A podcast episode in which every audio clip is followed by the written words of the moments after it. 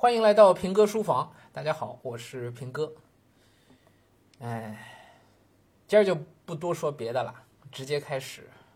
骆玉明骆老师给学生的毕业寄语，嗯、应该是给本科生的，啊，给本科生。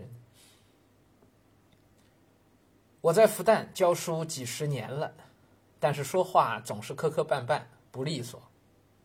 可能因为这个原因，戏里让我在这样一个比较重要的场合讲话，给我一个锻炼的机会。这种话显然是有一些就跟戏里头半开玩笑的这种很轻松的语气，是吧？有一种调侃的意味啊。但是我不会说重要的话，想了一想，决定给大家讲几个名词的解释。我要说的第一个词是善良。善良是什么呢？是一个祝福。我记得很清楚的一天是二零零六年四月二十一日，我小女儿出生的那天。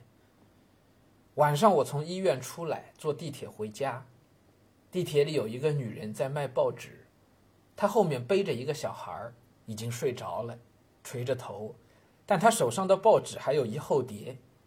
我忽然想起自己的女儿。我希望我的女儿来到一个好的世界，希望这个世界更好一点。我就把那个女人所有的报纸都买下来了，然后跟她说：“小孩睡着了，你赶紧带他回去睡觉吧。”我想这个世界确实比原来好了一点点，这一点点就是那个小孩可以早早的、比较舒服的多睡一两个小时。所以，当我们说善良是一个祝福的时候，它不仅仅是对他人的祝福，也是我们对自己的祝福，更是对这个世界的祝福。当我们善良的时候，这个世界就比原来好一点点。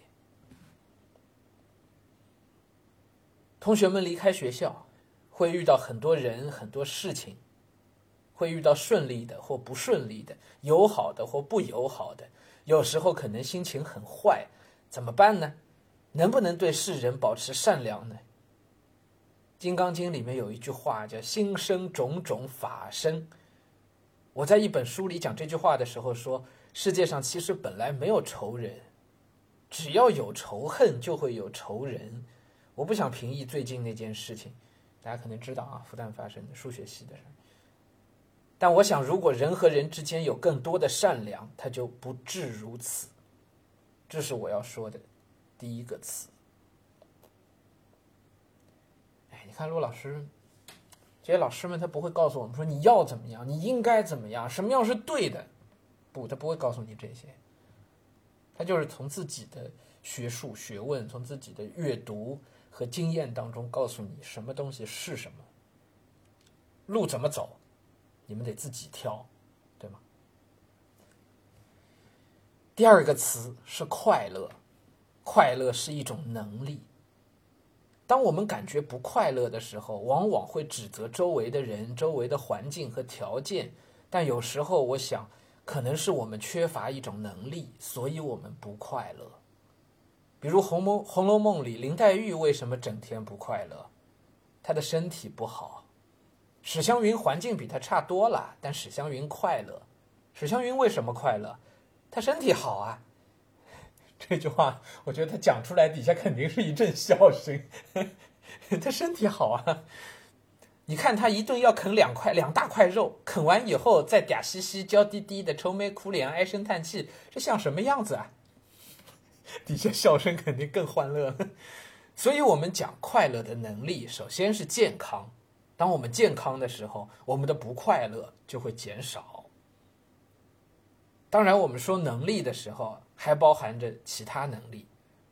我们现在说到社会上去的时候，会觉得有一种不祥之兆，感觉不知道会遇到什么倒霉的事情。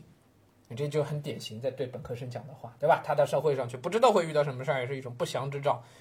我想说的是。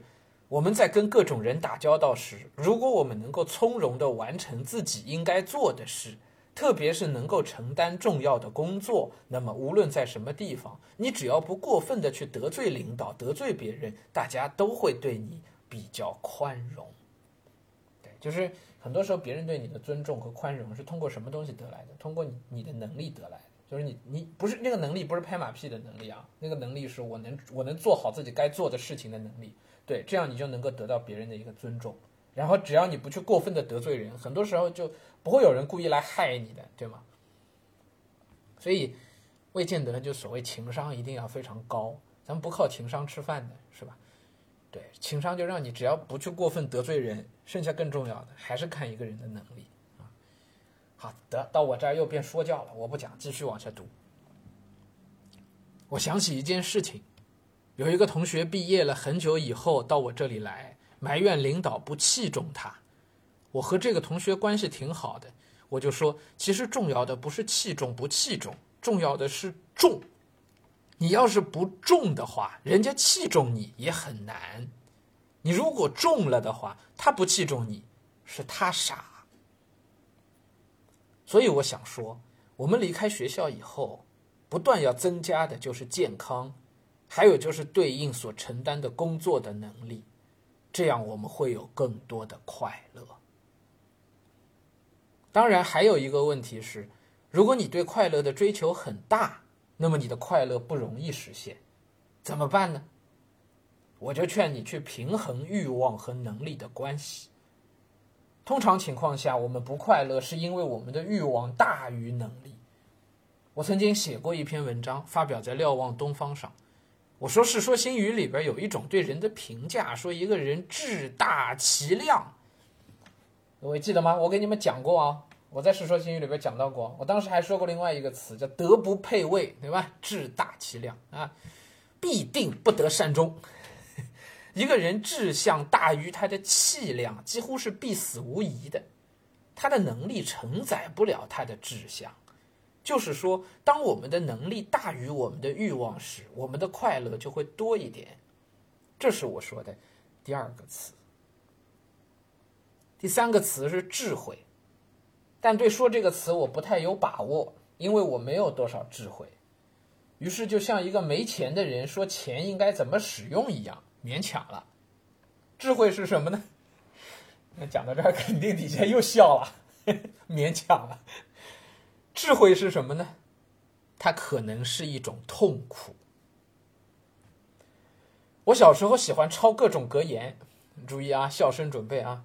我小时候喜欢抄各种格言，抄格言有什么用？你们知道吗？吓唬语文老师啊。有一次抄到高尔基的一句话。智慧就是痛苦。那时候我还认为自己是有智慧的。当时抄这句话的时候，心里很开心，因为忽然知道了我为什么痛苦。这智慧真的是一种痛苦，这是我觉得是肯定的一个事儿。呃，钱钟书在那篇《论快乐》里边给我们论述过这个事儿，论述过。他说那句话叫“矛盾是智慧的代价”。嗯，在最后一节。我为什么记得这么清楚呢？我给同学们在那个评说经典的节目里头讲过，详详细细讲过钱钟书这篇《论快乐》啊，建议大家，尤其建议我觉得家长们可以去听一听那篇文章啊，《论快乐》。钱钟书说，矛盾是智慧的代价。你要矛盾了，你肯定是痛苦的，肯定是痛苦的。啊，一个人在很多时候很幸福的时候是什么？就无知无觉的时候，你你感觉不到的。你你内心内心你的行动跟你的思想没有矛盾，你思想没有比行动更多往前走一步，所以你你内心完全协调一致，你你没有痛苦的，你生活当中也是没有矛盾的，你就踏踏实实一步步往前走就得了，就是那种傻劲儿。当然，很多人成功就是这样一步步就是这样傻劲儿来的，是吧？他不痛苦，但这样的人他也许成功，但我们一定不会说他智慧，一定不会说他智慧。但是你知道，智慧的人未见得他一定会在世俗当中成功。但是可以肯定的是，智慧的人内心一定有痛苦，有太多的纠结，一定会有。这就是智慧的代价。啊，以后再想说这个问题啊。来，虽然我这样的人智慧不多，但是我们来理解这句话的时候会想到很多。首先，我们是不完美的，人是不完美的啊。我们常常因为自己的愚昧或者过多的欲望而陷入到泥沼中去，爬好半天都没爬出来。社会也是不完美的，社会总是充满各种各样的问题，历史也是不完美的。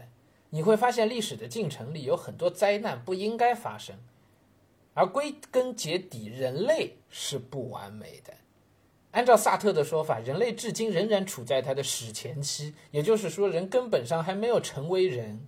就是说，人的实存、他们的社会实存、历史实存和个体实存，和人为自己所能做的定义差距很大。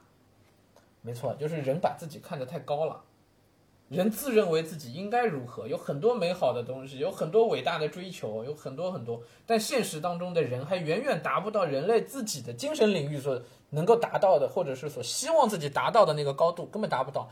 这就是矛盾，这就是智慧的代价。这就是人类获得智慧的代价。于是我们确实会感受到痛苦。当你去看自己的不完美，看社会的不完美，看历史的不完美的时候，确实会感受到痛苦。但在这种不完美面前，我们需要认真的去看一看，而不是去掩饰它，用谎言去装扮它。如果你去认真的凝视它，这个痛苦也会带来一些美的东西，比如。屈原是痛苦的，但《离骚》是美的；阮籍是痛苦的，但《咏怀诗》是美的；鲁迅是痛苦的，但《野草》是美的。也许，当我们在看待社会、看待自己、看待世界的不完美的时候，我们可以用一种我们能够创造的美去弥补它。这一段话，我不知道大家怎么理解啊？但这段话。在我看来是醍醐灌顶一般的，因为，我也我也没什么智慧，但是，唉，但很多时候痛苦是一种常是一种常态，很多时候我也很迷失，就是我不知道如何去看待那些东西，有些东西啊，啊，那这段话是是能给我启发的，OK。当我们在看待社会、看待自己、看待世界的不完美的时候，我们可以用一种我们能够创造的美去弥补它。第四个词，我想说的是道义。道义是一种责任。《论语》里有个成语，是最能够表达儒者的志向和儒家人生态度的，就是“士志于道”。士就读书人啊，志于道啊。至于道，就是把自己的志向定在人间的道义上，定在那个道上面，而不是定在赚钱上面，是吧？是至于道，包含着一一个什么样的意思呢？我们这样来说，是当然是普通人，他有普通的生活，要养家糊口，要买奶粉、买尿布，要服务社会，他跟常人一样，但是有一个不同。